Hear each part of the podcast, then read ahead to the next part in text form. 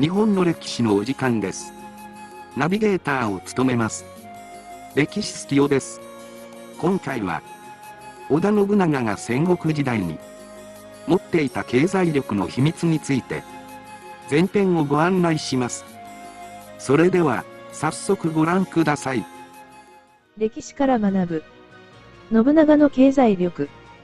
イエズス海戦教師フロイスは、信長は多量の金銀を持っていたほか、日本に来たインドの高価な品や中国の珍しいもの、朝鮮やその他の遠方の立派なものはみんな、彼が手中にした。また、津田宗牛は、安土城には黄金1万枚が保管されていた。当時の信長は相当の経済力を持っていたようです。信長はどうやってこの経済力を持つことができたのでしょうか。時は戦国時代。他の武将と同じことをやっていれば、同じ程度の経済力しか持ち得なかったはず。他の武将と信長では何が違っていたのでしょうか。今回はここに着目してみたいと思います。そこで信長と他の武将の違いを考えたとき、3つのキーワードが浮かび上がってきます。それは、寺、港、城です。仏教寺院を迫害したこと。領地よりも港を欲したこと。居城を何度も変え、新しく巨大な城を作り続けたこと。この3点は、信長型の戦国武将と大きく違う部分です。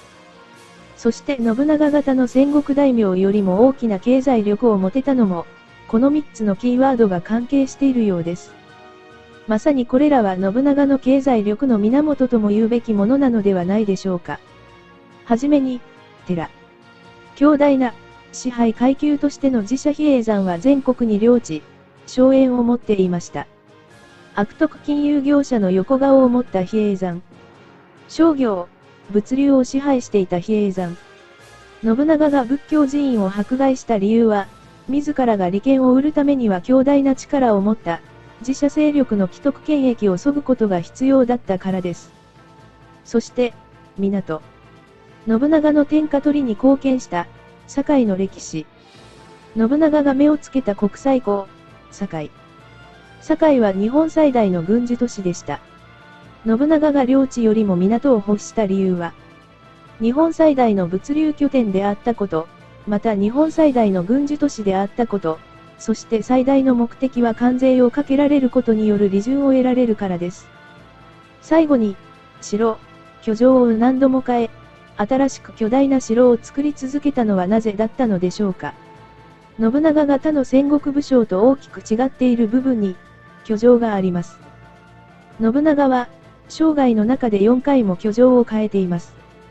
名古屋城に始まり、清洲城、小牧山城、岐阜城、安土城です。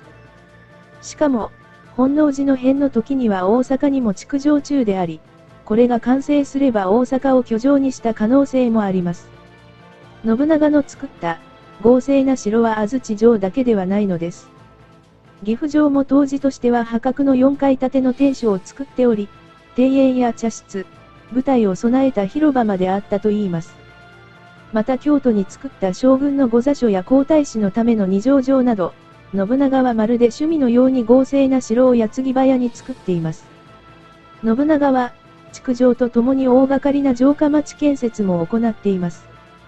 安土や岐阜などは、信長の整備によって巨大都市となりました。もし戦略的な理由だけならば、城を移らずとも、戦略上の要衝に取り出かし城を作っておけばことは済むはずです。実際、他の戦国武将はそうしていたのです。なぜ信長は新しい城を作り続けたのでしょうか。そこには、経済戦略があるのではないか、と考えられます。普通に考えれば、多額の費用がかかるので城を移るごとに貧しくなっていくはずです。しかし信長は、城を移るごとに経済力を増したように見受けられるのです。実際の信長の財務関係の書類などが残っているわけではないので、明確なことは言えないのですが、新潮後期などを見れば、居城を移すたびに貧乏になるどころかかえって風紀になっているようです。実は、信長は居城を移すことによって、さらに財を増していたのです。つまり、築城自体が錬金術になっていたのではないかということなのです。今回、お送りしました。織田信長が戦国時代に持っていた経済力の秘密について前編をご案内しました。いかがでしたでしょうかご覧いただき、ありがとうございました。次回もまた、日本の歴史でお会いしましょう。